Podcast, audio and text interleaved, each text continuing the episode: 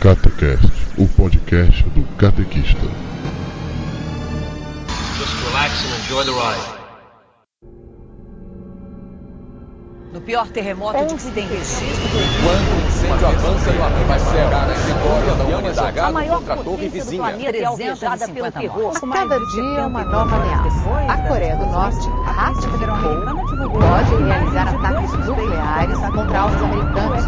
Os Estados Unidos a sérias ameaças e anunciaram o aumento da presença militar no Pacífico.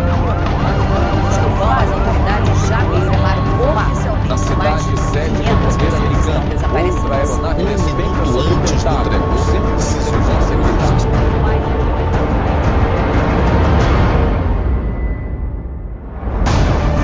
Oi, povo católico, aqui é Alexandre o Catequista. Eu tenho medo do apocalipse desde que ele matou o super-homem. Oi, povo católico, aqui é Viviane, a catequista. E o que é imortal não morre no final. Caraca. Ganhou. ninguém me supera, ninguém me supera mais. Será isso? Vai, Paulo Ricardo. E aí, meu povo, aqui é o Paulo Ricardo. E se Jesus disse que ele não sabia quando ia ser, eu é que não sei também.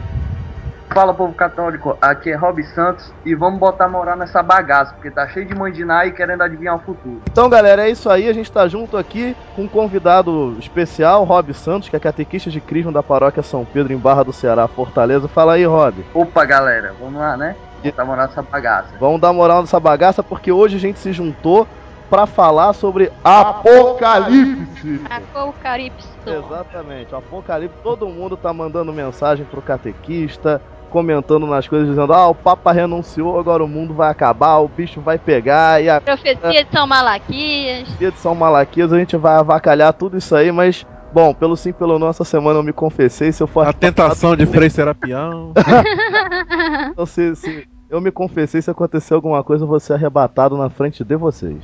Então tá bom, mas a gente acaba com o mundo depois dos avisos paroquiais.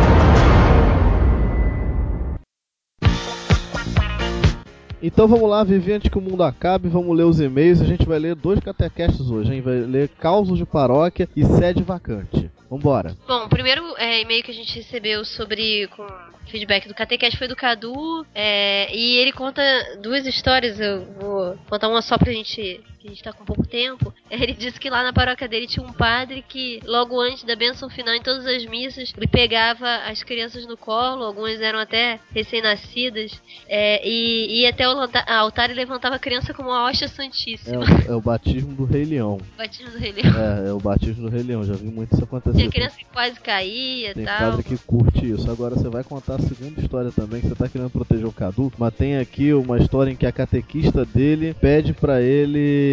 Vestir a casula do padre pra ele fazer o papel de São Pedro. São aí Pedro, isso. Aí pega um papelzinho sorteado pra, pra ver o que tava na apostila, vestido de apóstolo. Cara, isso é aqueles micos clássicos de catequese. E eu ia achar muito divertido ver o Cadu vestido de São Pedro, cara. Aliás, esses negócios de catequese, gente, olha só, você é catequista, pelo amor de Deus, não faz seus crismandos pagarem esse mico. Se for muito pequenininho, tudo bem, né? Bonitinho e tal. Mas se já for mai- maiorzinho, tipo uns 13, 14, não faz isso. Se for catequista, cara, não faz isso. Aqui no Rio de Janeiro, eles inventavam uns negócios tipo mostra bíblica. Eu sei que tem um povo aí no Rio que tá ouvindo a gente, sabe do que eu tô falando. E, e é muito legal. Só que nem eu começava a envolver a crisma, cara. Crisma é gente ma- acima de 15, de 30, de 50. Aí o cara vai numa mostra bíblica e aí me chamaram pra ser Jesus uma vez numa mostra bíblica. E aí tinha um, um, um crismando meu que ia me dar chibatada, não sei. Cara, muito doido. Não, faz isso não, tá? É um mico fantástico. Agora, Cadu, se tiver foto disso, você manda, né? A gente publica.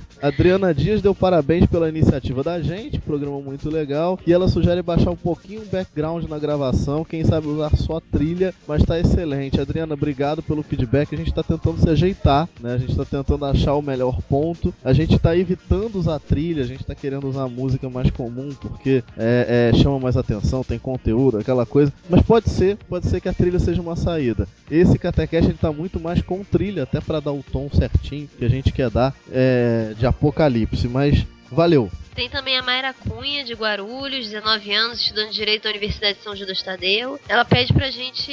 É, ela, ela pergunta sobre os livros que a gente sempre fala, do Senso Religioso de Dom Giussani, pra mandar o nome do autor e dos livros. É, então...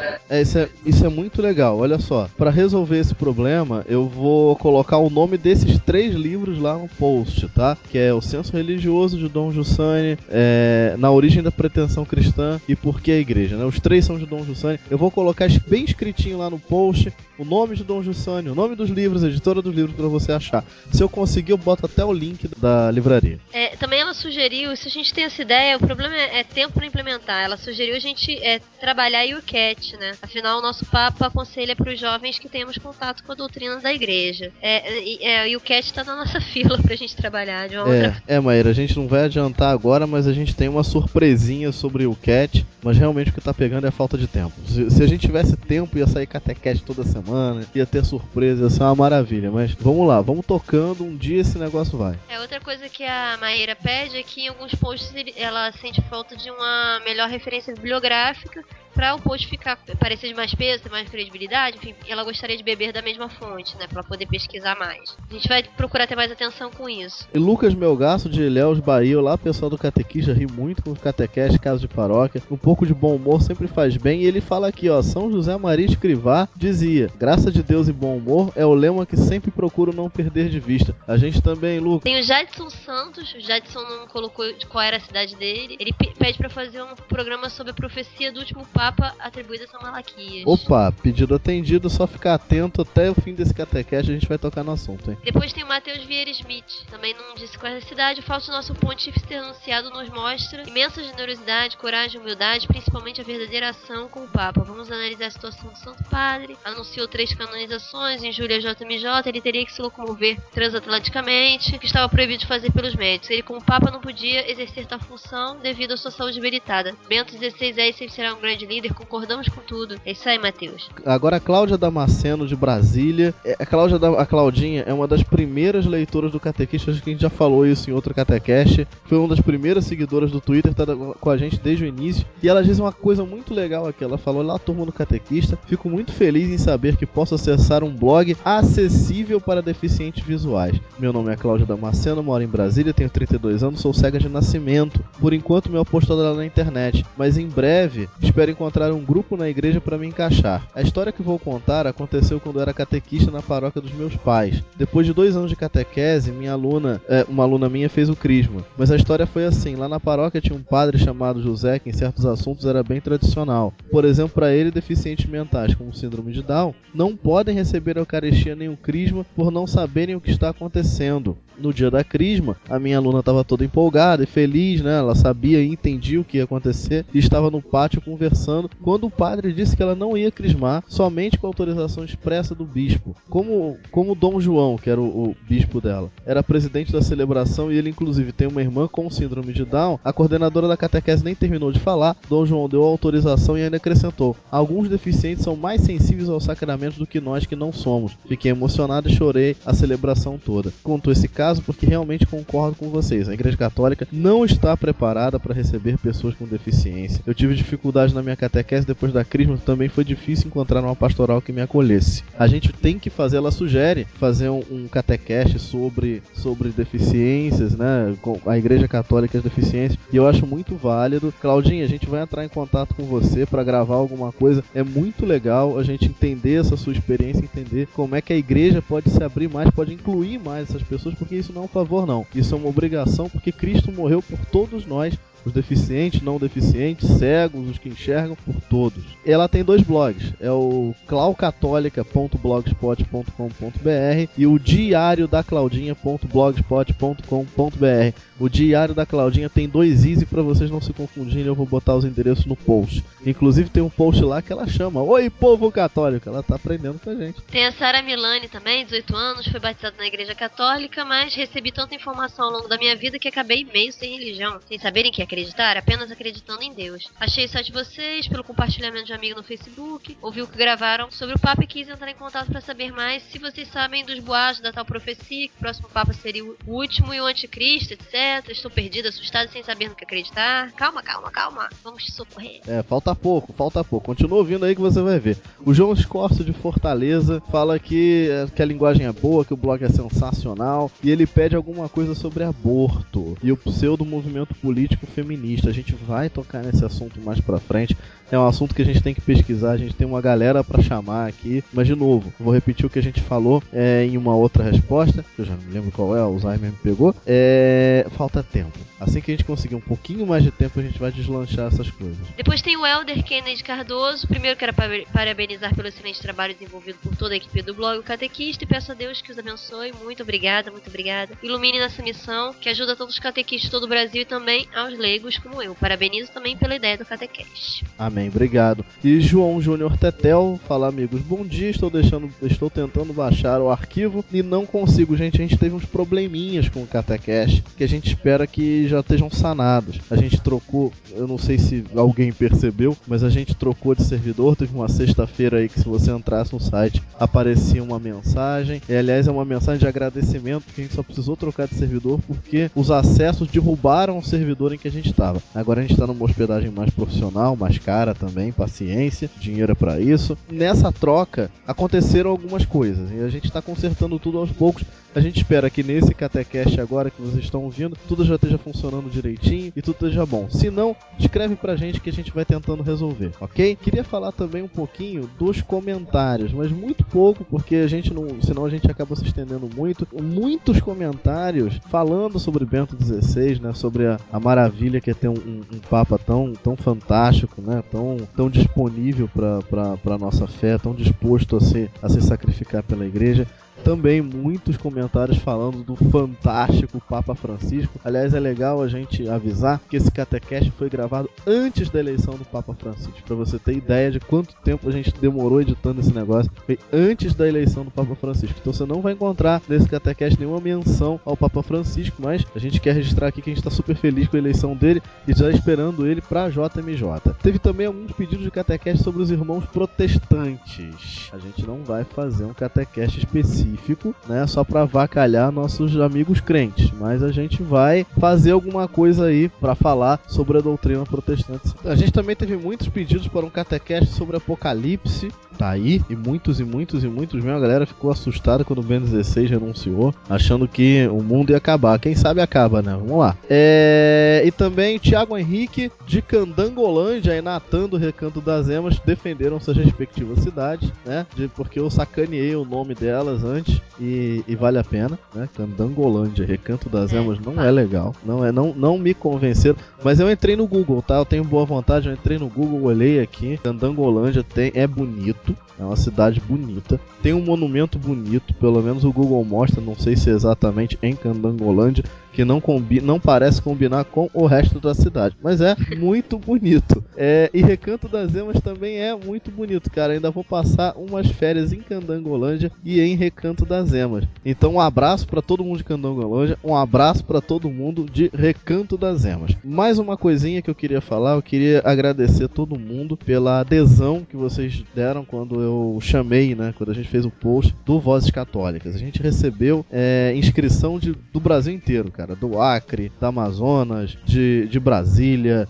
do Nordeste, muito do Nordeste, de São Paulo, do Sul. A gente ficou muito feliz com a adesão de vocês. É claro que o projeto era só no Rio de Janeiro, então todo mundo que era do Rio de Janeiro concorreu à vaga. A gente já está treinando, daqui a pouco vocês vão ver, né, para quem para quem tá assistindo esse Catecast, né, em, em 2013, em maio de 2013, é, daqui a pouco vocês vão ver a equipe formada sendo apresentada, vocês vão ver o projeto tomando corpo mas quem é de outro estado, um Vozes Católicas vai se espalhar pelo Brasil inteiro. E quando ele chegar no seu estado, a gente avisa você e você já está concorrendo a uma vaga. Muito obrigado mesmo. pela adesão de vocês. Fala, Vivi. É, a última coisa é que vocês, alguns de vocês devem ter reparado, a gente tá meio lento, assim, às vezes muito lento para responder perguntas, às vezes as pessoas é, nos mandam dúvidas, enfim, a gente demora um tanto para responder uns mais, outros menos, outros a resposta é mais imediata pra gente, a gente escreve logo, outros a gente requer pesquisa, a gente demora um pouco mais. Mas é que realmente, assim, é, graças a Deus, a gente tem que agradecer a Deus, os acessos cresceram muito nos últimos tempos, mas a equipe não cresceu e nem o nosso tempo aumentou. É, então a gente ficou realmente mais lerdinho para atender vocês. Então peço perdão por não poder é, atender mais rapidamente e digo que tô atento pra gente poder, a gente tá atento para poder responder todos dentro do tempo possível. Isso, por favor, perdoa a gente, até porque a JMJ tá dando um trabalho, vocês não imaginam. JMJ e Vozes Católicos estão dragando quase todo o meu tempo. Então, galera, vamos lá, vamos voltar pro Catequese de Apocalipse, porque se a gente falar muito, o mundo acaba e a gente não vê. Beijinho, tchau, tchau. Tchau.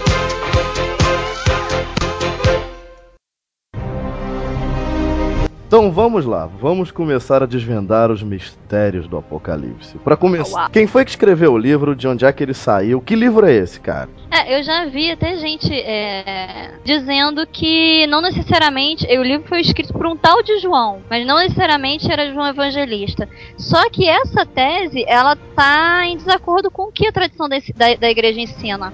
Porque já no, no Concílio Regional de, de Toledo, é o quarto Concílio Regional de Toledo, no ano 633, já está dito: o Apocalipse deve ser aceito como livro divino, já que está respaldado pela autoridade de muitos concílios, quer dizer, concílios anteriores, e pelos decretos dos Santos Sínodos de Roma, que o atribui ao evangelista São João. Então, dentro da tradição da igreja, está claro que foi escrito pelo evangelista São João, pelo apóstolo João, e não por um João qualquer, tá? Eu tinha uma edição da Bíblia que atribuía a ele mesmo. Uhum. Bem idoso, com mais de Exatamente. 70 anos de idade. E já foi, esse, esse livro já foi escrito por volta mesmo ano 95, não foi? Parece ah, que sim. E já devia estar com a idade bem avançada mesmo, né? Sim, sim.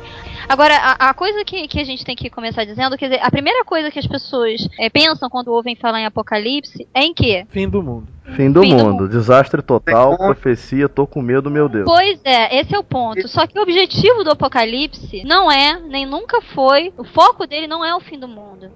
Né? A gente tem que entender é, é, é, em que ocasião esse livro foi escrito e para que, que ele foi escrito. Naquela época, é, a, a, a, comunidade cristã. Quer dizer, o normal da igreja é perseguição, isso a gente já, já entendeu. É, 100 vezes melhor, vai viver 100 vezes melhor com perseguições. É, isso já era. Cristo tinha avisado que não tinha jeito da gente fugir da, persegui da perseguição. Só que em algumas épocas isso fica mais evidente, mais crítico. Então o que acontece? É, naquela época estava tendo a perseguição pelo oficial, né, do Império Romano. Tava morrendo gente, aquele clássico que a gente já conhece, pessoal sendo mandado para os leões. Começou com o Nero, né, que, que colocou fogo em Roma e acusou os cristãos de terem colocado fogo em Roma. E aí que começou toda, toda a perseguição física mesmo aos cristãos. É, então o que acontece? O pessoal tava muito muitas pessoas estavam já sem esperança, estavam perdendo até a fé. E outras que não abdicavam da fé, justamente para não serem presas e, e, e, e, terem algum prejuízo, elas se acomodavam numa situação sincrética, assim. Eu vou fingir socialmente que eu, eu adoro, eu presto adoração ao imperador e aos deuses romanos, mas na minha vida privada eu pratico o cristianismo. Então o cara, na verdade, ele ficava com o pé lá, outro cá, né? Era um, é um sincretismo, né? Então ele praticava também a religião para agradar, né, para a sociedade e não ter problemas, ele acabava sendo um cara que é idólatra, né? E então a igreja estava numa situação muito crítica. Então São João, obviamente inspirado por Deus, escreve esse livro justamente para trazer uma mensagem de esperança para os cristãos. Olha, eu sei que a situação tá péssima, pior impossível, mas essa é só a aparência do mundo. Vocês são vencedores, vocês são aqueles que vão reinar ao lado do Cordeiro. Toda lágrima será enxugada. A vitória é do Cordeiro. Tenham paciência, tenham perseverança, não declinem na fé, não percam a sua fé. A vitória está do nosso lado. Essa, esse é o objetivo do Apocalipse. Na verdade, então, é, é manter o pessoal, é animar os, os, cristãos, né? Tirar o pessoal do desespero. Caramba, cadê Deus, né? Deus, poxa, é, onde está onde, onde tá Cristo que vê toda essa desgraça acontecendo com a gente e, e não faz nada? Então, na verdade, o São João mostra que Deus está agindo. Deus já está construindo o seu reino. E detalhe mesmo, né? Ele estava, João, ele estava preso. Tava preso na ilha de Patmos, né? Na, na ilha, né? De Fátima, tava uma situação bem triste mesmo, né? Porque o pessoal lá não cuidava dos presos, né? Deixava lá eles a mercê. Não, sem ima- prisão hoje em dia, as prisões, pelo menos no Brasil, já é uma beleza, né? Agora tu imagina uma prisão no ano 100 ou no ano 90, 75, que belezura que não Se- era, né? Situando historicamente, se o Apocalipse foi escrito eh, no ano 75, foi escrito durante o reinado de Vespasiano, durante o Império de Vespasiano. Império não é reinado. Acontece que Vespasiano não não fez uma perseguição formal aos cristãos. Agora, como o Rob falou, se ele foi escrito em 95, O de 95, né? 95, 100. se foi entre 95 e 100, aí o reinado era de Domiciano. Domiciano, Domiciano. Domiciano fez, a perse- fez uma perseguição sistemática. Sim. Ele organizou, ele fez a segunda perseguição organizada. Entendeu? A primeira foi a de Nero, a segunda de Domiciano, que inclusive é de que, se eu não me engano, foi aquele imperador que botou o nome de Nero. É, Ele assimilou o nome de Nero também. verdade, é verdade. Olha só o ídolo do fulano. Se você levar em conta o contexto do Império Romano, tende a ser o ano 95. Teve uma apresentação feita por Dom Gregório Paixão, que é monge beneditino e hoje é bispo de, de Petrópolis. E ele afirma justamente isso, que o Apocalipse foi escrito na época do- de Domiciano, mas ele se refere muito à época de Nero, porque a população Vamos- cristã, o povo cristão já estava traumatizado já desde a época de Nero. Então ele se refere a, a- a- tanto à época de Nero quanto de Domiciano. É, agora, vamos lá, mas o Apocalipse faz, ele faz uma profecia no, no sentido correto de profecia, né? Porque os profetas, já no Antigo Testamento, eles eram, eles falavam a verdade, não necessariamente eles estavam prevendo o futuro. Fazendo previsão para o futuro. Exatamente, eles estavam é, falando o status quo, né? Que tanto que Jeremias, a gente já fez um post sobre isso, falava o que o, o que estava acontecendo, falava, ó, vocês vão perder a guerra por isso, por isso, por isso. Os caras lá, faziam, perdiam a guerra e diziam que ele estava gorando o negócio, mas na verdade o que ele estava dizendo era, olha, vocês estão errados, vocês estão fazendo besteira. Quer dizer, fala do tempo presente. O, o que a gente está falando aqui é que basicamente o Apocalipse, ele fala do tempo presente, da- né, do tempo lá do, de- em que João escreveu, narra a situação da igreja daquele tempo, mas aí eu pergunto, João teve uma visão, né, na verdade são duas perguntas. Um, se ele teve essa visão e o que, que ela mostrava, e dois, qual é a previsão de futuro que o Apocalipse traz? Eu acho que nem São, nem São João, eu acho, né? São os meus achismos. Que nem São João tinha noção disso que eu vou falar, que eu vou falar agora. Na verdade, Caraca, fica olha só, a Vivi vai falar um negócio que nem São João tinha é- noção, é- tô com não, medo.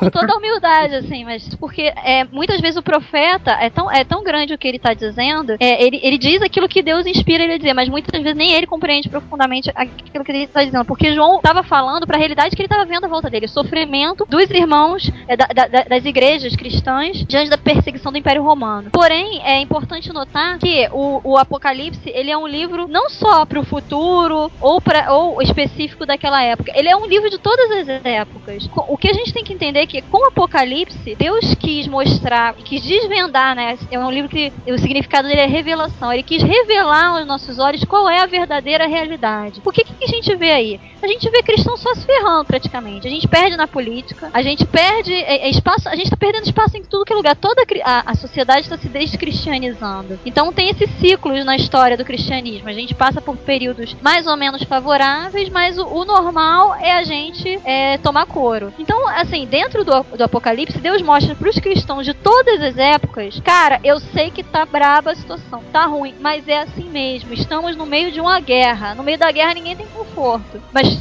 Fica tranquilo, a gente vai vencer. A vitória é minha. Eu sou o Alfa e o Ômega. Eu sou aquele que é. A vitória é minha. Quem ficar comigo, quem lutar comigo também vencerá. Então, isso é para todas as épocas. Se a gente olhar toda aquela metáfora, né? Toda, toda simbolismo, todas aquelas imagens que tem dentro do Apocalipse, a besta, a prostituta, etc., a gente vai ver que, pô, a, a, a besta, a perseguição de um poder político, uma das bestas. Poxa, em todas as épocas tem um poder político. A gente pode citar, por exemplo, o comunismo, que persegue e que esmaga os cristãos. O comunismo talvez tenha perseguido os, os cristãos tão quanto o Império Romano, é comparável. Olha só, mas e aí, teve visão ou não teve visão? Alguns teólogos, né, dizem que João não teve efetivamente uma visão. Ele, na verdade, ele estava tendo, ele estava fazendo uma leitura da realidade, claro, inspirado por Deus, e colocou aquilo numa linguagem linguagem é, simbólica, enfim, para que as pessoas, para que as pessoas pudessem é, entender do que ele está falando, mas de forma é, codificada, digamos assim. Você imagina dentro daquela perseguição não se podia ter um texto falando de forma aberta, né? Caramba, ó, o imperador é nosso inimigo, o imperador é a besta, o imperador tá, tá aliado com o demônio. Cara, não dá para escrever um negócio desse. A cri comunidade cristã já tá na ferrada. Você ainda vai colocar um texto desse para circular entre os cristãos, expondo mais ainda os cristãos. Então, na verdade, por isso o Apocalipse foi,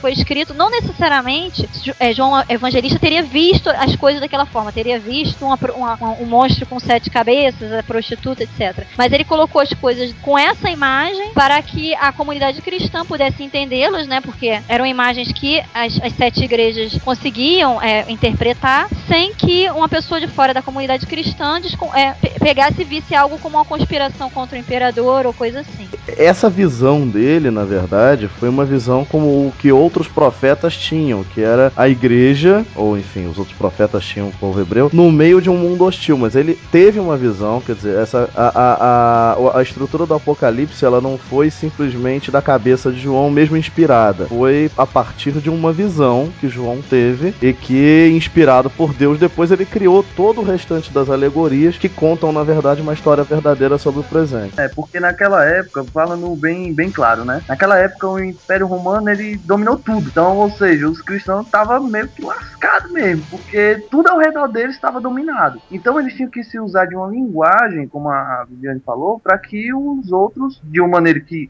os cristãos da comunidade entendessem, mas que aquelas pessoas que estavam ao redor e que queriam o mal dos cristãos não entendessem. Era como uma guerra mesmo, entendeu? Tipo, vou falar que com a Viviane alguma coisa, eu invento um código que eu falo para ela, só ela entende. Mas é, isso aconteceu nas duas grandes guerras. Se falava muito por código, né? Por mensagem codificada. Pô, aconteceu na, na, na adolescência da gente, vai. Você queria pegar aquela menina, você ficava falando em código na frente dela, né? Junto com o teu amigo. Então o que tem que ficar claro pra gente é, do, em relação ao Apocalipse, mais do que entender o que, que é a, a prostituta, o que, que é a besta, o que, que é todas aquelas imagens que, o, que São João mostra, né? É que o Apocalipse, ele abrange toda a história. Ele não se limita a um determinado período da história. Ele trata sobre tudo que acontece, é, sobre aquilo que acontece com os cristãos em todos os tempos, toda essa perseguição, e mostra que aparentemente a gente é derrotado, aparentemente a gente é o lado mais fraco, aparentemente a gente está em desvantagem. Mas na verdade, com a, conosco aqui está a vitória, né? Com Cristo, né? Com aqueles que seguem a Cristo. Então é, é, é um livro de todos os tempos.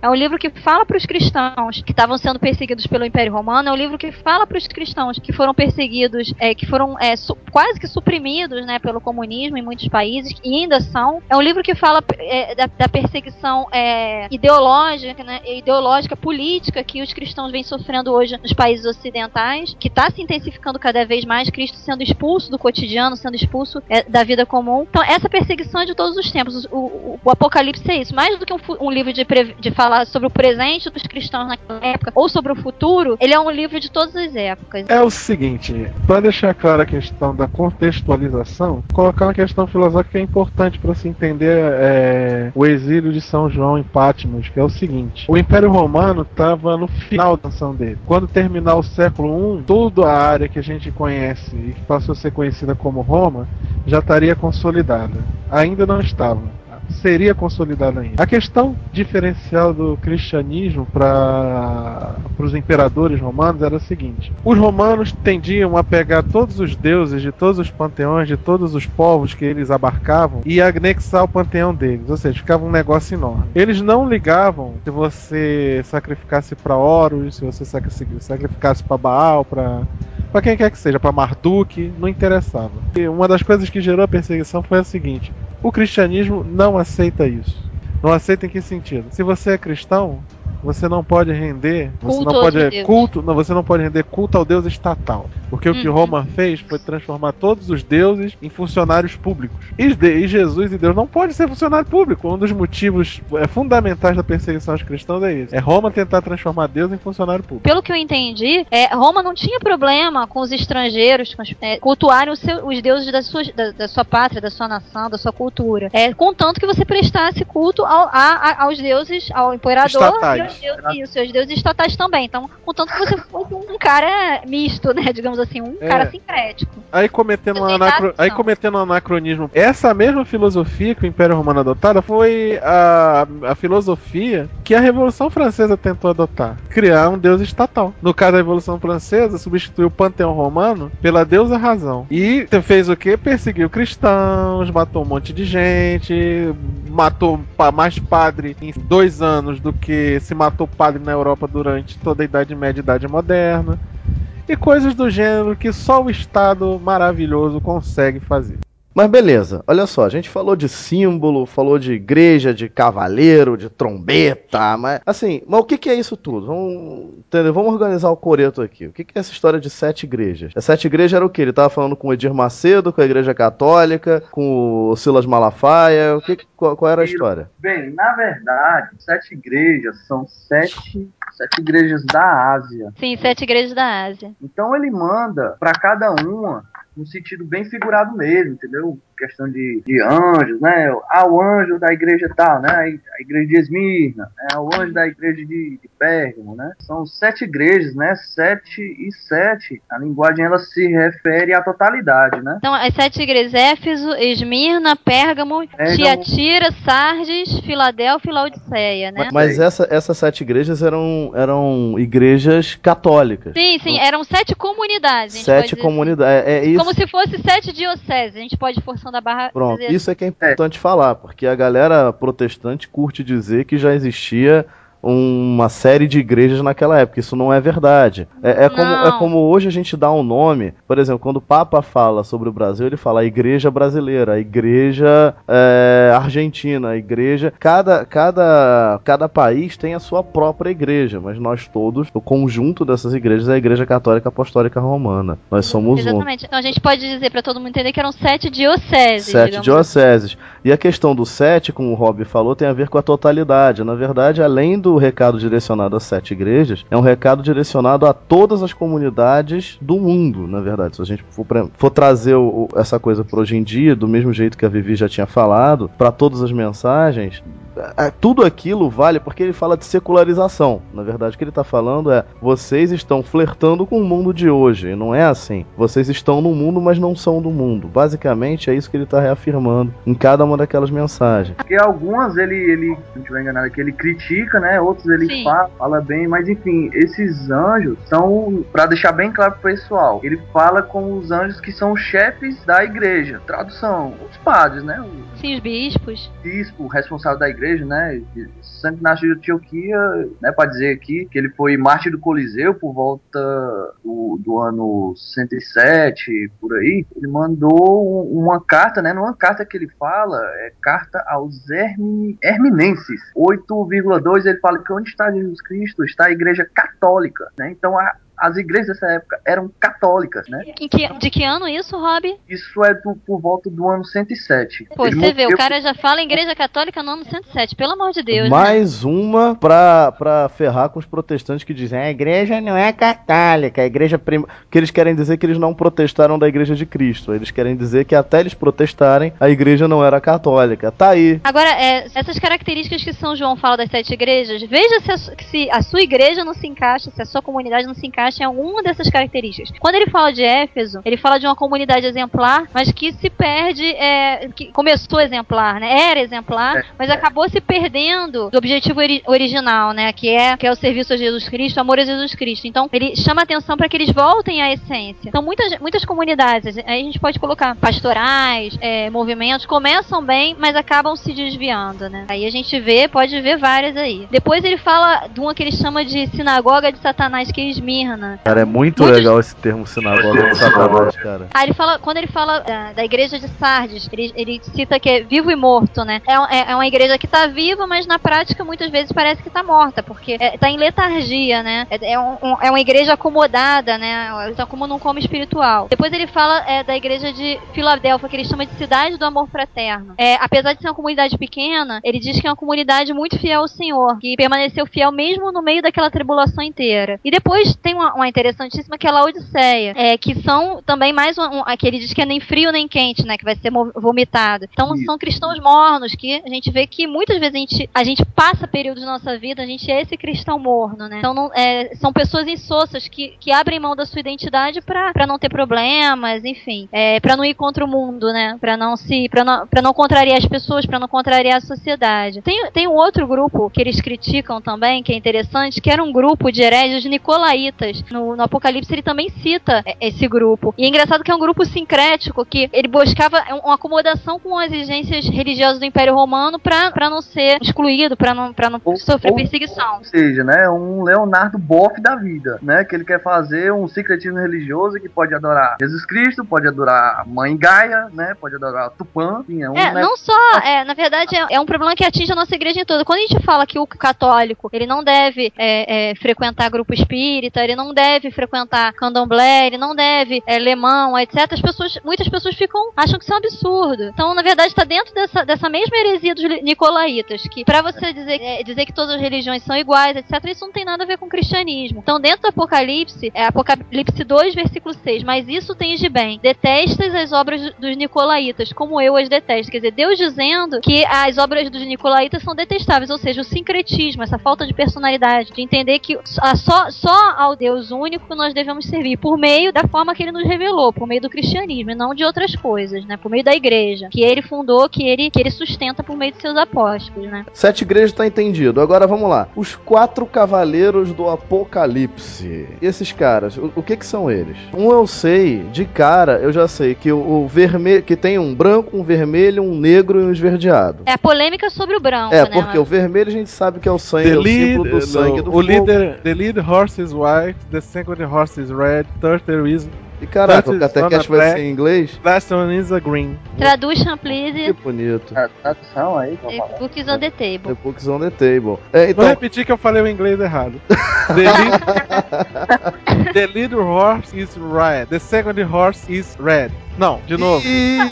Peraí. the, lead, the lead horse is white. The second horse is red. Third one is a red. Tá no, third one is a black. Last one is a green. O líder é o branco, o segundo é o vermelho, o terceiro deles é o verde, não, o terceiro deles é o negro e o último deles é o verde.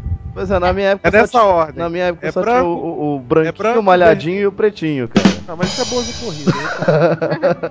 é, na ordem é branco, vermelho, vermelho né? preto e verde. Tá, olha só. Beleza. O vermelho. Vamos pular o branco. O vermelho, ele, ele tem a ver com sangue, fogo, representa os poderes hostis a Deus. Ele vai chegar é, pra guerra. guerra, passar o rodo. O negro é a fome, peste, não sei. Na, na verdade é a fome, né? A fome que vai assolar o mundo, blá blá blá. O esverdeado justamente é a, cor, cor dos cadáveres, é a morte, a peste, a epidemia. Tá, isso aí Beleza. E o branco? Aí você tem uma corrente que fala: o branco é o evangelho, o que, que vai ser espalhado, ser espalhado como nunca, né? Como nunca. E tem outros que falam que o branco é o anticristo. Não dá pra... Fingindo-se de Cristo. Exato. Fingindo-se de bem. Quer dizer, vestido de branco como se fosse a, a palavra do bem, né? Mas não é. Mas e aí? Cara, eu sempre achei que era o evangelho que vai ser pregado como nunca, de forma intensificada. Mas aí eu fiquei na dúvida, porque é, justamente confiando aqui que eu acho que seja uma fonte bem confiável o Dom Gregório Paixão, bispo de Petrópolis, diz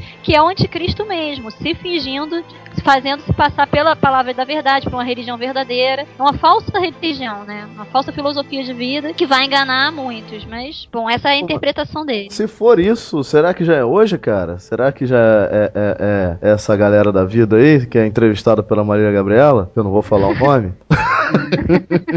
Também, tá, tá, tá no é, pacote. Ou seja, é aqueles, ou... aqueles caras que são uma mala. uma mala de faia. Não, ou, ou será. Porra. Esse, cavalo, esse cavaleiro branco, ele já me parece bem muito, muito triste, né? E é justamente pra ir de contra os outros três, né? Que é o, o, o cavaleiro que sai pra vencer, né? Foi dado uma coroa, Deus Pai deu é, Jesus Cristo, que é filho, né? Então ele sai pra vencer. Sempre vai vencer, que diz, né? Tinha uma coisa, foi dado coroa e partir como vencedor para tomar, tornar a vencer, né? Então quando você vê o Cavaleiro da Guerra, da Guerra do Sangue e tal, você se lembra do primeiro Cavaleiro, que ele veio para vencer. Que, embora os cristãos tenham é, é, sido perseguidos, torturados, né? Essa, toda essa guerra, esse, esse sangue derramado, para que eles não percam a esperança. Olha, o primeiro cavaleiro, ele veio para vencer, né? Então isso me cheira mais a, a, a, ao, Ao cavaleiro evangelho, mesmo. né? É, Cristo espalhando o evangelho mais do que nunca pelo mundo, intensificando é, a- a- os- é, então tem essa, então tem essa, essa polêmica aí, o que seria o primeiro Pois é, cavaleiro. vamos lá, católico. Católico não pega a Bíblia, eu sei disso, nem vem. Então você aí que tá ouvindo o Catecast, pega a Bíblia aí, ou então vai no bibliacatólica.com.br, a gente pode fazer jabá deles porque eles linkam a gente, eles são bonzinhos. Então vai lá no capítulo 6, logo nos primeiros versículos você vai ver. Depois viu o cordeiro abrir o primeiro selo e ouviu um dos quatro animais clamar com voz de trovão: Vem! Vi aparecer então um cavalo branco. Seu cavaleiro tinha um arco. Foi-lhe dada uma coroa e ele partiu como vencedor para tornar a vencer. Quer dizer, é- é- é- o que o Robbie tá falando é, é- Faz faz muito mais sentido, né? Sem querer discordar do, do, Do bispo, bispo. mas fato, porque se ele já venceu uma vez, ele vai vencer novamente. E o anticristo, ele nunca venceu. Pelo menos, é, assim, se ele já veio alguma vez, ele nunca venceu. Pelo menos não em verdade, né? Ele tem uma aparência de vitória, mas ele nunca vence de fato. É, verdade. Então, E, e- e- e sendo que em Apocalipse, em outra passagem do Apocalipse, que é Apocalipse 19, 11, o cavaleiro é o próprio Cristo. Tá claro que, que o cavaleiro do cavalo branco, em 19, 11, que é outra passagem, 19, vers- é, Apocalipse 19, versículo 11. O cavaleiro do cavalo, eh, do cavalo branco é o próprio Cristo. Então fica difícil no Apocalipse ter dois cavalos brancos com significados diferentes, né? Fica meio confuso. Eu acho que, é, realmente, agora eu concordo, faz mais sentido que seja o evangelho mesmo, esse cavalo branco. Pois é, vi ainda o céu aberto, eis que aparece um cavalo branco. Seu cavaleiro chama-se Fiel e Verdadeiro com letras maiúsculas. E é com justiça que ele julga e guerreia. Possivelmente aqui não tem jeito. É, é, de novo, galera, a gente tá aqui interpretando o Apocalipse na. Só uma coisa que, antes da gente continuar a falar dessas, de- desses símbolos do Apocalipse, só uma coisa que vai ficar claro pra vocês. Porque vai parecer, pô, eles não sabem o que eu tô falando, acho que é uma coisa, acho que eu... Só uma coisa que fica clara. Muito, muito do que, do que, do que se, se, se busca falar hoje em dia, né? bus- Busca ensinar sobre o significado desses símbolos, são tentativas mesmo, não são certezas. Por quê? России. É, o, boa parte desse código, da interpretação desse código, desses símbolos, se perdeu naquele, naquele século I. Porque essa linguagem foi feita para ser entendida por, den- por, por aqueles membros daquelas sete igrejas que, lendo essas coisas, a quatro cavaleiros, sete trombetas, 666, eles entendiam perfeitamente o que estava falando. Eram coisas, é, er- eram, eram imagens que é, eram compreensíveis para eles. Isso se perdeu ao longo do tempo. Com isso fica prejudicado o nosso entendimento do, do Apocalipse? Não, pelo menos não da sua essência. A essência do Apocalipse a gente entende. Agora, é, é preciso entender que muitos desses símbolos pra gente não é, é uma coisa meio confusa. Ninguém sabe direito o que que. Muitos deles, ninguém. Alguns ficam claros, outros nem tanto. Outros são suposições é, que provavelmente é aquilo mesmo, mas é, é complicado. E o 666, além de um disco do Iron Maiden, é o quê? Ixi, Maria, esse 666 dá pra falar mesmo, viu? Porque já veio tanta coisa, Não. já veio dizendo que Não, 666 pera aí, não tem disco do Iron Maiden com esse nome não, meu amigo. Pelo amor de Não faça isso. O, nome da, o nome do disco do Iron Maiden é The Number of the Beast. mas Ah, é não verdade, é The Number of the Beast. o Ah, nome tá da bom. música é The Number of the Beast. O disco 666 existe, é do Aphrodite Child. Ah, não, é verdade, The Number of the Beast. Não, tá ok, beleza. Mas então tá, vamos lá. O que é esse número da besta além de ser um disco do Iron Maiden? Não é o disco do Iron Maiden. O número da besta é, eu só traduzi. Ah, tá. Ah, é. Mas o 666 não, 666 é disco do Aphrodite Child. Ah, não, eu quero falar do Iron Maiden. Tá, mas o Aphrodite Child é maneiro também. Dá uma chance. Demi Rousseau já foi um cara legal. Tá bom, então vamos lá. Além de ser o disco do Aphrodite Child, é o que? Afinal, o que que é o 666 no Apocalipse? É um chip que vão enfiar debaixo da sua pele. é o código de barras. É o código de barra. É o Obama. Rapaz, isso já deu Raspa, a o cabra, raspa, o, raspa o cucuruto dele pra tu ver se não é. Esse, esse negócio já deu muito o que falar, porque o pessoal já inventou de tudo, né? É um 666 que tá na código de barra, é um 666 que tá na testa não sei de quem, é um chip que vão implantar, mas se você for ver, essa parte do 666, ela é.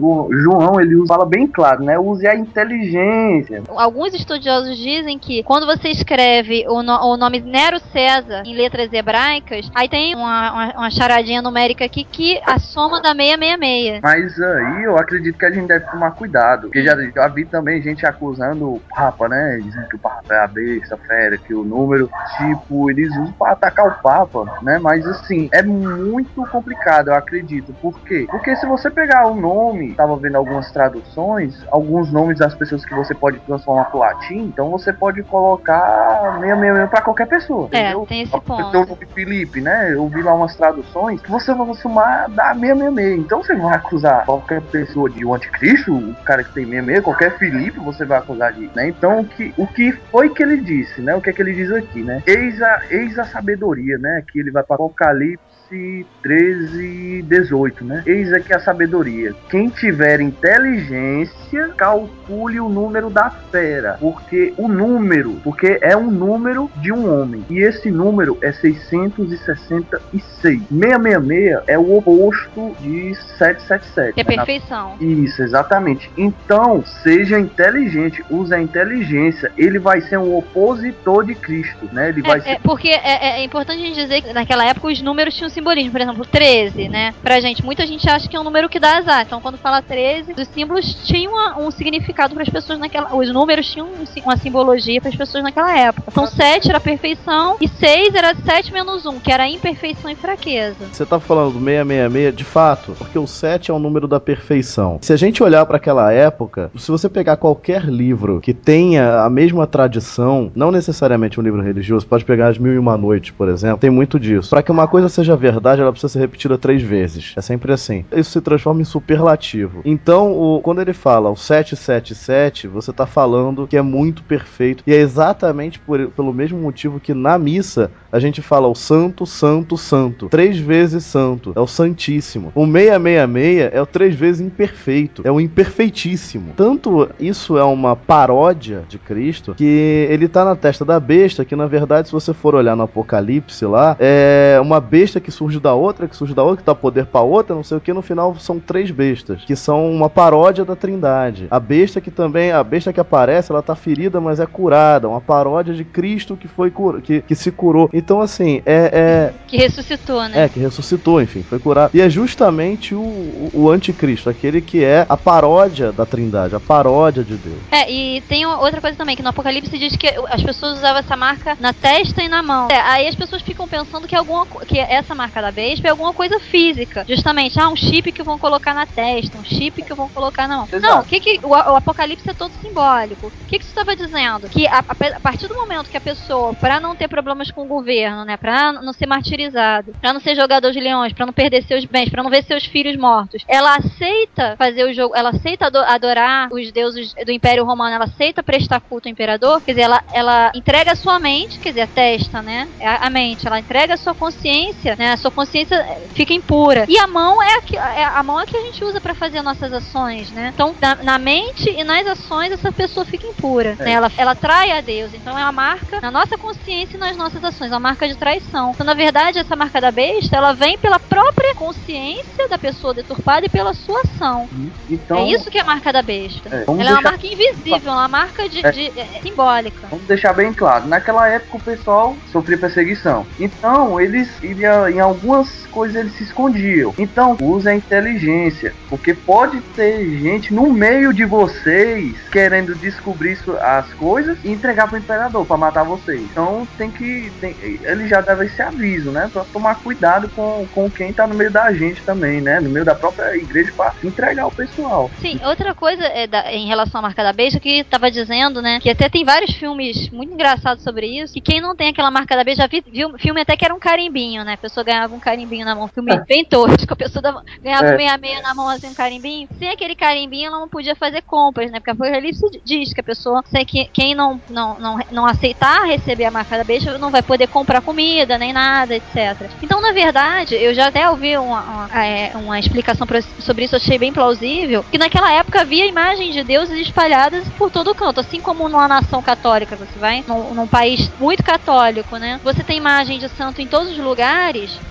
não só nas igrejas, lá tinha imagem dos vários deuses, inclusive do imperador, que é considerado divindade também, em todos os locais públicos. E tinha uma, uma um local na frente da imagem para você colocar pedras de, de, de incenso, para você é, é, fazer a sua homenagem ali. Então o cristão, quando ele frequentava esses ambientes e, e, e jamais se, se, se sujeitava a, presca, a prestar culto a essas imagens, ele estava se denunciando. Então ficava difícil você frequentar um prédio público, você frequentar o mercado, você frequentar a rua, sem ser identificado, porque você passa na frente de mil imagens, você nunca faz homenagem a nenhuma, alguma coisa tá estranha. Então fica difícil pro, até pro cristão naquela época sair à rua e fazer compras.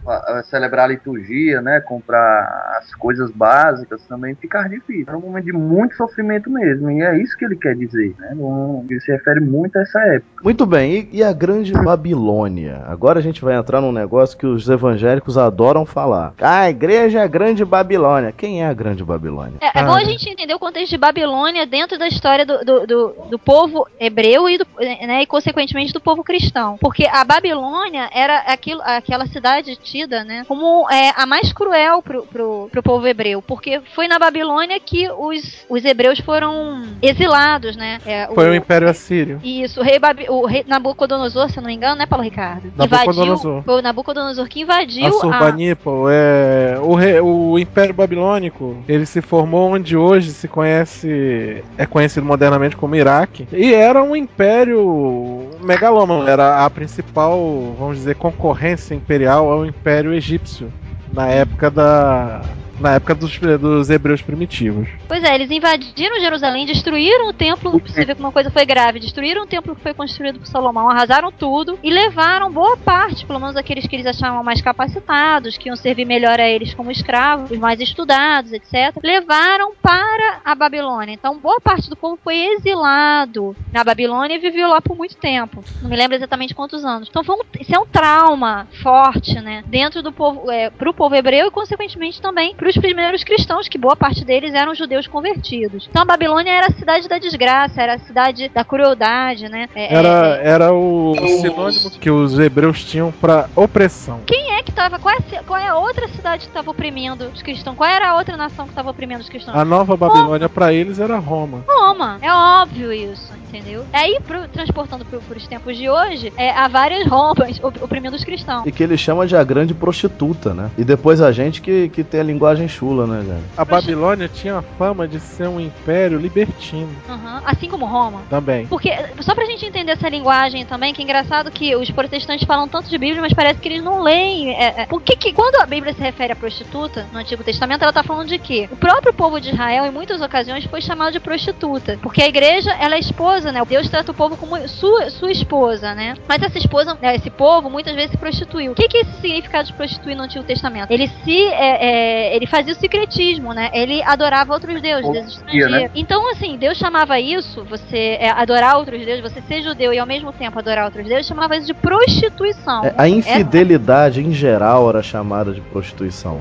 Exatamente, exatamente. Então o que acontece? Em Roma, a Por Roma conta era... dos dez mandamentos, não cometerás adultério. Isso, uma adúltera era considerada uma prostituta. É, mas há, há pontos muito específicos que, que falam justamente da idolatria como prostituição. E Roma era justamente essa grande prostituta, porque ela adorava vários e vários deuses. E Roma não tinha problema se você chegava lá de outro país adorando o seu deus, contanto que você adorasse os deuses da própria Roma também. Então, na verdade, era um grande bacanal religioso, assim. Aí depois fala, né, que essa prostituta, essa grande prostituta que é Roma, tinha sete cabeças. Essas sete cabeças, segundo, é, é, provavelmente, né, segundo a interpretação dos principais teólogos, eram justamente os imperadores que vieram desde os sete imperadores até aquela época, partindo do princípio que o imperador da época era Domiciano, estava se referindo aos sete imperadores anteriores, até a época de Domiciano. Então eram esses sete, eram as sete cabeças, né? Os sete reis. São onze. Oh, é Júlio César, Otávio, Tibério, Caio, Tibério Cláudio, tá Nero Cláudio, Sérvio Suplício, Marco Otton, Áureo Vitélio, Tito Vespasiano e Vespasiano Augusto. Então vamos ver, porque Júlio César não era imperador, ele era ditador. O primeiro imperador de fato, o Alexandre tá certo, foi Otávio Augusto, que era sobrinho do Júlio César.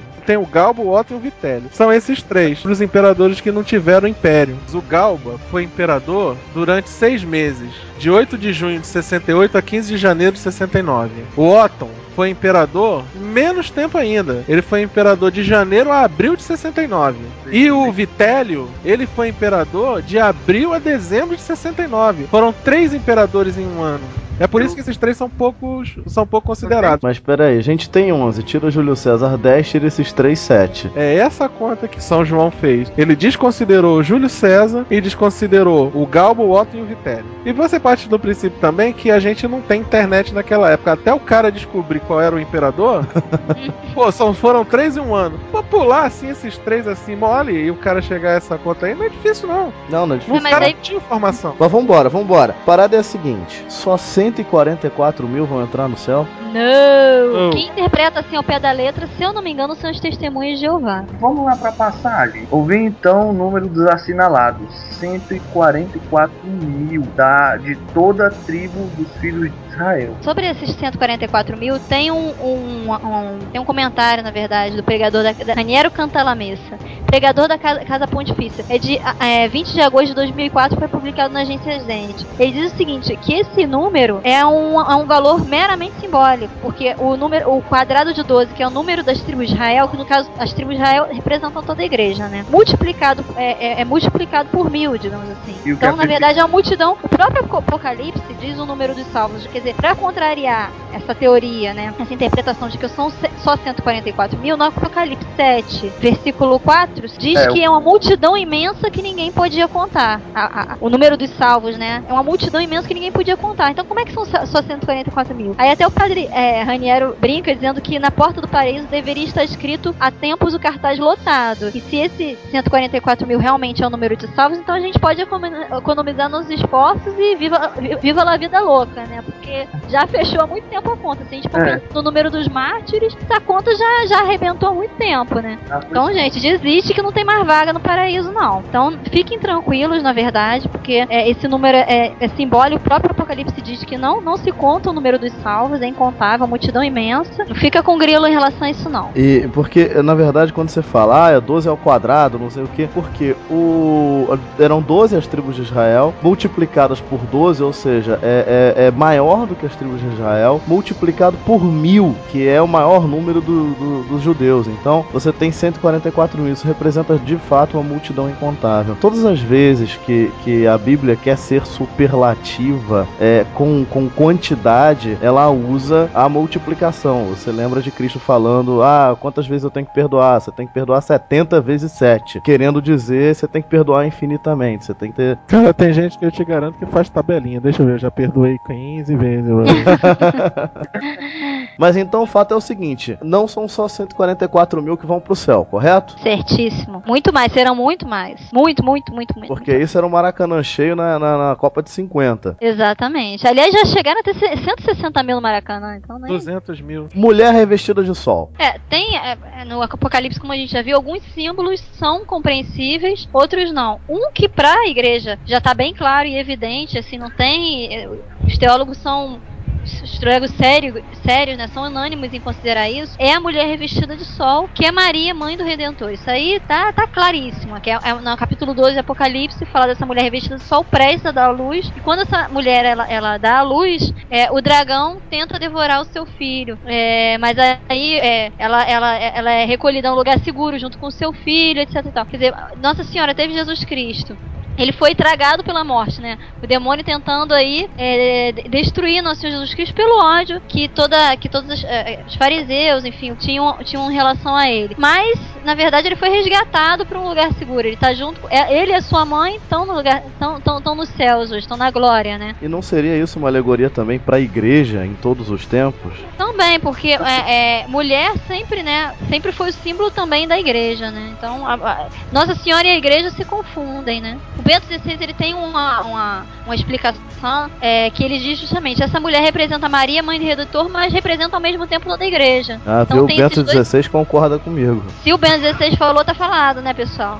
É. É, povo de Deus em todos os tempos, a igreja que em todos os tempos, com grande dor, dá à luz Cristo novamente. Sempre está ameaçada pelo poder do dragão. Quer dizer, a igreja sempre ameaçada, sempre procurando pregar a verdade e o evangelho, mas se- é, é sempre difícil pregar o evangelho, nunca é fácil, é sempre um parto. Né? Parece indefesa, fraca, a igreja parece estar sempre perdendo, mas também está protegida pelo consolo de Deus. E essa mulher, ao final, vence. Essa é a grande profecia deste livro que nos dá confiança, diz Bento XVI. Tá falado aí. Depois diz que o dragão vai convocar dois importantes aliados, duas feras. A primeira fera é um, um grande poder político, e a segunda fera é um, um- um falso profeta, que seria o anticristo, justamente. Pra. pra como ocorreu na, na, na, na Roma pagã. E aí fecha aquela trindade falsa que é a trindade das feras, né? Que, que a gente já falou aqui no Catecast.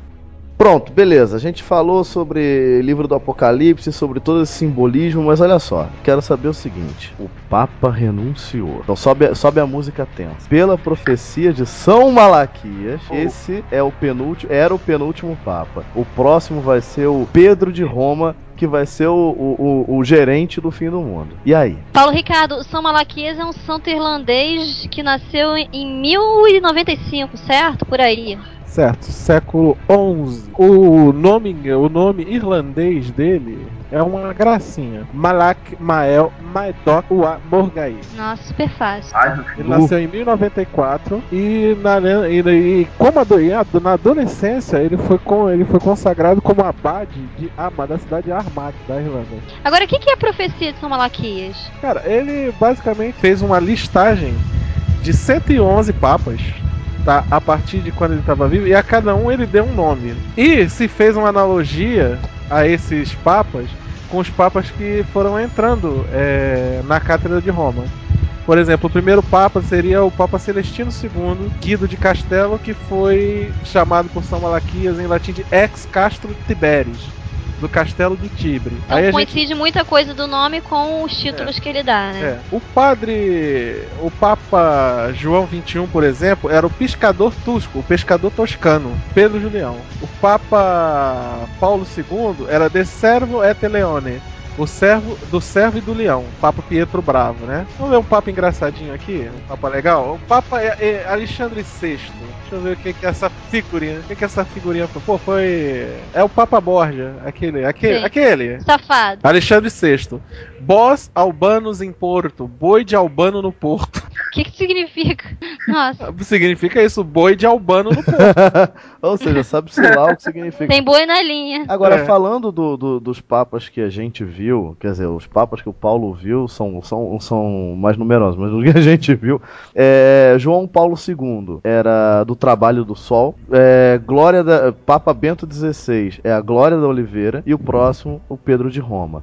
Tá, É, é, só pra, só pra constar, o Pedro de Roma não é o responsável pela destruição da Não, não, ele não é o responsável, ele é Ele o é cara o que cara, vai ele tá é o lá cara na- que segura a onda. Exatamente, ele é o que vai estar lá quando o bicho pegar. Esse seria o É, seria o Papa que veria a, a consumação da história, no caso, o fim do mundo, né? Exatamente. E, e agora, o Bento XVI, quando ele foi eleito, a, a questão era, vinha a Glória da Oliveira. Porque i- i- isso, isso é uma coisa que, assim, tudo bem, você pode dizer que tudo foi forçação de barra. Mas aí a Glória da Oliveira já era uma coisa que bem conhecida quando o Bento XVI foi eleito. E aí vem a questão de São Bento. São Bento, né, um dos símbolos de São Bento são as oliveiras. Então, quando vem o Papa Bento XVI, quando, quando o Ratzinger escolhe o nome Bento XVI, aí todo mundo começa a gritar dizendo, caramba, tá aí Tá se cumprindo Tá as se profecias cumprindo a profecia da- de São Malaquias. E esse é o ponto. Mas e aí? Essa profecia é verdade ou não? Não. Ela é, uma Não, se- falsifica... Ela é uma falsificação do século XV e a igreja já falou isso várias vezes. É porque, na verdade, essa, essa profecia,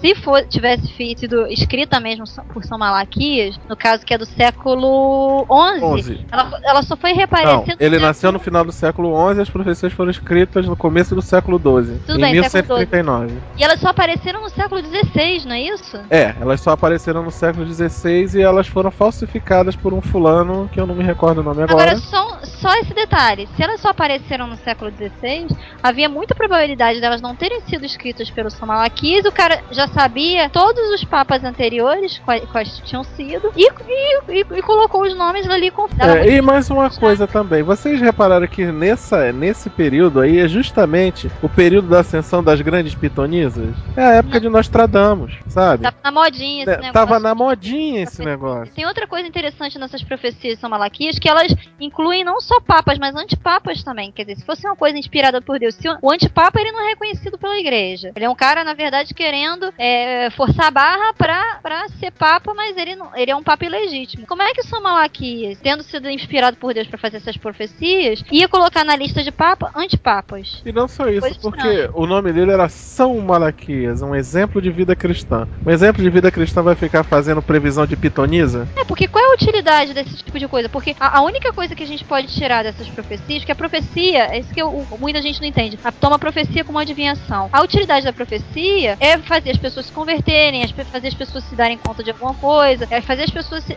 se darem conta de alguma realidade para que se convertam e, e- e vivam as suas vidas com maior amor e fidelidade a Deus. Pra que que serve essa profecia de São Malaquias? Pra nada, pra coisa nenhuma. Pra você saber quando é que vai ser o fim do mundo, quando é que você tem que correr pras montanhas e se esconder. E outra. É, justamente, entra essa. é, Justamente, é, é, entra em contradição essa questão do fim do mundo com o que Cristo disse várias vezes, pelo menos duas vezes, que a- o dia e a hora ninguém sabe, só o Pai. Aí no mesmo disco do Iron Maiden tem aquela música Run to the Hills, Run to the Hills, hein? Corra para as montanhas. Um detalhe, eu conheço, eu conheço pessoas, né, que fizeram isso, foram, se mudaram pra montanha, por causa de, pra morar em serra, né, eu tenho pessoas conhecidas Faz que sentido. fizeram isso. É, faz e- sentido, porque Tem aí- maluco que tá enterrado debaixo da terra até hoje por conta da profecia maia, cara. Pois é, rapaz. E os maias? Os maias erraram, mas será que eles. É aquela coisa, eles contavam os meses diferentes, erraram por poucos meses? Será que foi isso? Será que não, Não. era 21 de dezembro? Parece que, que foi o que aconteceu. A contagem do calendário, ele só ia até uma determinada data. Então, quando acabou essa determinada data, não era que o mundo ia acabar, era que ia recomeçar a contagem. Exatamente. O calendário deles é cíclico, né? E na verdade, o dia 21, a, a, a grande coisa que ia acontecer dia 21 de dezembro é que os maias eles tinham um monte de calendário, mas em especial três calendários. Um que regia, que regia agricultura, o outro que regia festividades, outro que regia religião. Era um troço. Eles eram desse. organizadinhos. É, eles eram organizadinhos. Aí o que acontece? É como a gente usa o ciclo da semana, o ciclo do mês, o ciclo do ano. E, e- e um calendário era maior que o outro. Só que,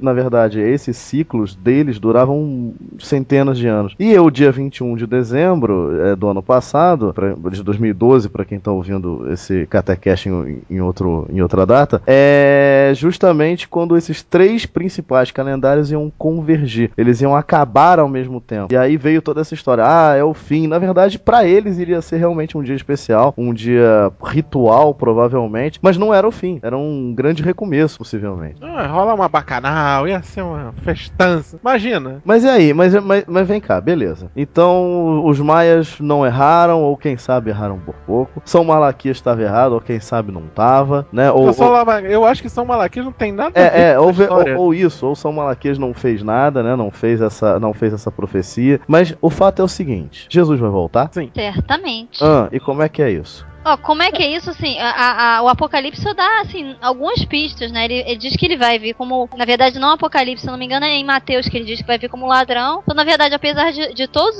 as coisas que fala, de sinais no céu, etc., na verdade, quando é, Jesus voltar, ele diz que as pessoas vão estar levando uma vida normal, vão se tá, tá se casando, se dando em casamento, tocando na frente dos seus negócios. Ele vai chegar de surpresa. cheguei. surpresa é, e o pessoal sem esperar aquilo. Então, na verdade, por isso que a gente tem que viver uma vida vida- vi- vigilante todos os dias, porque ele pode chegar hoje, pode chegar amanhã, depois, daqui a 100 anos. Vigiar e orai. Deixa eu Eu acho que ele vai chegar como fiscal de prova. Aí, virem seus cadernos, acabou o tempo, já era, tá é verdade, hora de entregar a prova. É, hora de pegar a prova, já foi. Então não dá, acabou. Agora deixa eu ler uma parte do catecismo que é bem interessante, que fala sobre a aprovação da igreja, né? Tá lá no parágrafo 675, que diz assim: Antes do advento de Cristo, a igreja deve passar por uma aprovação final que abalará a fé de muitos crentes. A perseguição que acompanha a peregrinação dela na terra desvendará o mistério da iniquidade sobre a- uma forma de impostura religiosa que há de trazer aos homens uma solução aparente dos seus problemas, a custo da apostasia da verdade. né? Teoria Então, da antes- prosperidade.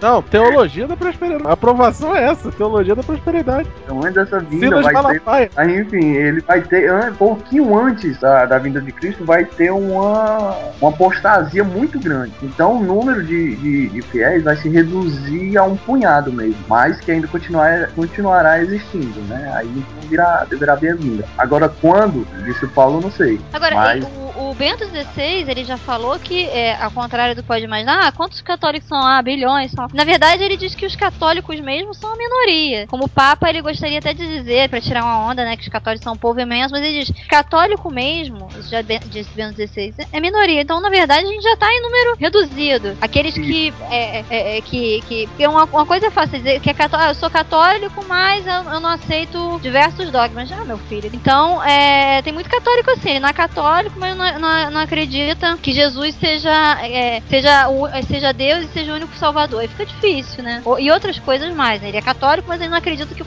que o católico tem que seguir o Papa, né? Que tem que obedecer o Papa, especialmente nas questões de fé e moral. Aí fica complicado. Então, esse cara, na verdade, é um apóstata, ele não é católico. Não, ele acredita É, que, ele é, que ele é católico e não pode ir, não precisa ir no ter. É contra não poder ir no terreiro. É, aí tá complicado. Então, na verdade, o Apocalipse ele, ele, ele chama atenção justamente para todos esses falsos seguidores que seguem falsos profetas, né? Então, isso é de todos os tempos. É, e chama atenção é, é, justamente pra gente voltar à realidade. Caramba, se converte novamente, voltem à verdade, né? E, e tem uma, uma passagem nos evangelhos em que Jesus diz: O filho do homem, quando voltar à terra, será que ele encontrará ainda fé? Eu acho essa passagem mais triste de toda a Bíblia. É, será que ele vai encontrar fé sobre a face da Terra? É uma pergunta, né? Na verdade, que fica sem resposta. É, uma pergunta Lembra- que fica no ar, é uma pergunta pra cada um de nós. Lembra ele vai da encontrar letra- fé em mim, ele vai encontrar fé em você, ele- e especialmente né, em mim. Ele vai encontrar fé em mim. Então lembra, é uma daquela, lembra da letra da música daquela, daquela música do Roberto Carlos, O Homem? Sim, sim. Que ele Você vai chorar pela, que ela vai chorar pela semente, que ele vai chorar pela semente que morreu sem florescer? É isso. Gente, vamos tocar Roberto Carlos no Catecast, é isso mesmo. Agora, em relação ao Apocalipse, Só essa parte. é, Chorar pela semente que morreu sem florescer. Nossa, bonito. Agora tem, tem uma, uma coisa importante, quando se fala de Apocalipse da voz de Cristo, cara, muita gente. É, é um sentimento normal, não sei porque botaram. é, talvez se- seja incutido na gente por causa dos filmes tal, que a volta de Cristo é relacionada à, desgraça, fim do mundo, etc. Mas na verdade, a volta de Cristo é tudo que o nosso coração poderia desejar. Quando a gente diz que a gente quer ser feliz, que a gente quer uma vida boa, que a gente quer um mundo melhor, que a gente quer o fim da violência, da, da, da miséria, é, da, da, da maldade, o que a gente quer na verdade é a volta de Cristo. Que, pra que essas coisas se realizem, só Cristo voltando, só Ele tomando o seu reino é, definitivamente, só Ele sumindo, é, mostrando a sua glória pra nós em plenitude. Aí tem até uma, uma- uma- uma passagem é, quando Jesus, de Santo Agostinho, um discurso de Santo Agostinho sobre o Salmo 95, que ele diz assim: Quem está livre de toda preocupação espera com segurança a vinda do seu Senhor. Será que se ama o Senhor quando se, se receia a sua vinda? Quer dizer, como é que a gente pode dizer, ah, eu, eu amo Cristo, mas eu tenho medo de que ele venha? Não é família, né? Amamos disso, amamos, dizemos que amamos a Cristo e receamos a sua vinda? Estranho, né? Bom você ter não- falado do, do de Santo Agostinho, co- porque agora dá pra fazer um link. Aquela questão dos 144 mil é muito bem respondida na Cidade de Deus de Santo Agostinho. A Cidade de Deus é um, é um livro em dois volumes, enorme, de uma teologia muito profunda e que vale uma leitura. Essa questão do centro, porque a Cidade de Deus fala justamente disso, disso, de como vai ser é, a cidade de de Deus, a cidade de Deus depois do advento, tá entendendo? É um livro complexo, mas é um livro de cabeceira pra quem quer entender teologia. Como vai ser o reino de Deus, é isso? A cidade de Deus seria o reino de Deus. Isso. Como será o reino de Deus? Não, interessantíssimo. É a principal obra de Santo Agostinho, é a mais complicada também, né? É a mais. É a mais Só hardcore. fortes. É só para os fortes. É, só pra, só pra fechar, a grande mensagem que o Apocalipse passa, que toda é, é, essa coisa passa, é, no final das contas, aquilo que Cristo, de uma maneira muito, muito sintética, disse: vigiai e orai. Se você não perseverar, você perde pro mundo. Se você não, não, não rezar, porque você não é perfeito, né? Você não consegue andar sozinho. Então, se você não rezar, se você não, não, não se dedicar, você se corrompe, você perde, você tem um pecado original, você é fraco, né? Todo mundo é, todos nós somos. E, e- e a grande coisa é essa, nós, como o Bento XVI falou, nós católicos de verdade somos muito poucos. E a gente precisa precisa de verdade rezar para que o, o, o, sabe, o mundo se converta, o mundo olhe o evangelho. E a gente tem que, primeira coisa, antes de falar dos outros, é tomar conta da gente mesmo. E a grande, a grande questão, é, é, essa passagem triste que a Vivi falou, será que, que, que haverá fé sobre a terra quando, quando, quando o filho do quando homem o filho voltar? do homem voltar? Então, essa é a questão. Haverá, mas Pouca mais haverá. pouca mais haverá. Então, é, justamente, a gente tem que cuidar da nossa fé. Então, vigiai e orai, que a gente não vai saber, a gente não sabe quando ele vai chegar, não adianta tentar interpretar. A gente pode aqui passar mais cinco horas interpretando o Apocalipse, a gente não vai saber quando ele vai chegar. E- Esse, esse, esse é o, o negócio. E, e- e antes de temer a hora que ele chega, né? Porque o Apocalipse tem um monte, né? Descreve um monte de tribulação. Muito, muito antes de temer que ele chegue, a gente tem que rezar para que ele chegue. Porque é uma grande coisa, é uma coisa boa que ele chegue. Na, na missa a gente já reza isso, né? Vinde, Senhor Jesus, né? São as Então, últimas palavras da Bíblia. Não O é? espírito e a esposa dizem, o espírito, a esposa é a igreja, né? Ou seja, todos nós. O espírito e a esposa dizem: "Vem, Senhor Jesus". Quem diante de uma injustiça, quem diante de uma tribulação na sua vida, quem vendo o sofrimento do próximo, não grita dentro de si: "Vem, Senhor Jesus", não é autenticamente cristão. Isso. Quem não deseja isso, pois Jesus vem logo, né? E, e assim, né? o Senhor tá demorando, vem, Senhor Jesus. Gente, Aquela- eu não aguento mais o Silas Malafaia. É assim, é, é aquela coisa, né? Diz que tem medo do fim do mundo, mas reza o Pai Nosso, né? Venha a nós o vosso reino, né? Então é muito pose mesmo, né? Pra, pra rezar. É verdade. Agora, é, só um último detalhe que eu esqueci até de comentar antes, que o Apocalipse ele deixa bem claro, os, os Atos Apóstolos também, as cartas de São Paulo também, mas o Apocalipse deixa bem claro que, assim, tem muita gente que, que a comunidade primitiva já tinha muitos problemas e os mesmos problemas que a gente tem hoje. Cristãos mornos, gente é, fazendo secretismo, enfim, eu vejo muito cristão falando hoje, romantizando a comunidade primitiva como se fosse uma comunidade- só de amor, todo mundo vivendo cristianismo em perfeição. E na verdade, a, igre- a- a igreja sempre foi uma comunidade feita de homens, uns mais maduros na fé e outros menos. Então, e nem por isso os santos a, a- a abandonavam, né? Porque muita gente deixa a igreja por causa de picuinha, por causa de fofoca, porque teve problema, porque brigou com não sei quem. Caramba, se todos os, os santos fossem assim, a gente não te- tinha mais igreja hoje. Porque é, é, as picuinhas, os problemas, as traições, os cristãos mornos, é, é, o- os traidores já tinha desde a da, da comunidade primitiva. Isso está claro em todo, em nos Atos Apóstolos, nas cartas de São Paulo e especialmente no Apocalipse, quando é, São João faz a crítica às sete igrejas. Agora o negócio é o seguinte: tudo bem, tudo muito bom, todo mundo católico, mas os maias falaram que ia ser em dezembro. De repente os caras ruins de matemática erraram por pouco. O mundo tá com apostasia pra tudo que é lado. Nós já somos em número reduzido. O Papa renunciou. O papa mais sinistro de todos os tempos, né, o Bento XVI, que é, que é uma sumidade, renunciou. E ainda por cima me cai um meteoro na Rússia, que Nossa Senhora de Fátima mandou converter a Rússia, os caras não obedeceram, então toma na cabeça. E também caíram fragmentos de meteoro nos Estados Unidos e em Cuba, meu amigo. Então olha só, só tem um negócio para dizer. Eu vou pra montanha e vou rezar pro fim do mundo não ser narrado pelo Galvão hum. Bueno.